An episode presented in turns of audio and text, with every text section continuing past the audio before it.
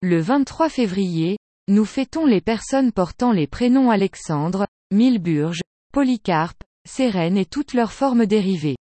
Ce même jour, nous fêtons Saint Alexandre la Sémette. Il naquit dans une île de la mer Ege accent aigu E en Grèce. Sa formation littéraire à Constantinople en fit un grand lettré. Devenu militaire, il fut gouverneur du prétoire. Après quatre années de service, il se retira au désert comme le prophète Élie, d'abord en Mésopotamie.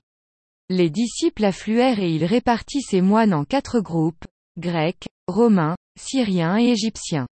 Il leur donna pour règle de se succéder jour et nuit dans l'église pour chanter sans cesse l'office liturgique dans la langue qui était la leur. Puis, il vint à Constantinople où il fut le fondateur du célèbre monastère des Acémètes dont s'inspirèrent beaucoup d'autres monastères en Orient.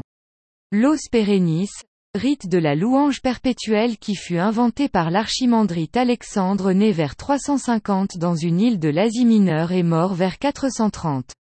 Alexandre fut le fondateur des Acémètes, autrement dit, les non-dormants, ou, les vigilants. À lire, les moines Acémètes. Vie des saints Alexandre, Marcel et Jean Calibite. Retrouvez-nous sur le site nominis.cef.fr.